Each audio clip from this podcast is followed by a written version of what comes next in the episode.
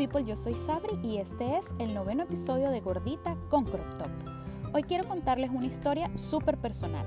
Voy a hablarles de mi peso. Desde pequeña siempre fue una gordita y en ese momento de la vida nadie me lo recriminó ni me hicieron sentir mal con eso hasta que crecí y vinieron los señalamientos, los prejuicios, la necesidad de encajar y los patrones de belleza que debía seguir viviendo en un país que se autodenomina el país de las mujeres bellas.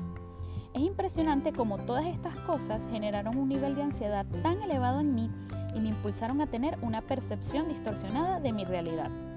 Hoy día me impresiona enormemente ver fotografías de esa época repleta de inseguridades y darme cuenta lo hermosa, joven y saludable que era y cómo lo desaproveché.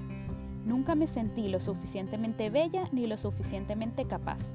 Siempre creí que muchas cosas que me pasaban eran atraídas por mi personalidad, nunca por mi físico y mirando hacia el pasado fue sin duda una mezcla de los dos.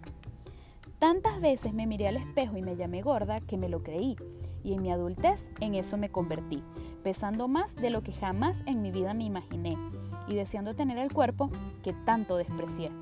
Pero no fue hasta que sané mi relación conmigo misma que entendí que no tengo que cumplir con los estándares ni requerimientos físicos de nadie para estar bien y ser feliz que si no me sentía satisfecha con mi aspecto físico, debía empezar a trabajar en eso, y exclusivamente por mí. Y renací. Me abracé y estoy en ese proceso en el que conscientemente me cuido, me amo y me respeto. Comencé a comer más saludable, a hacer ejercicio y sin duda mi cuerpecito lo agradece. Pero es un viaje largo del que espero nunca más regresar. No quiero más trastornos alimenticios, ni ansiedad, ni dismorfia, ni ninguna enfermedad relacionada con mis inseguridades.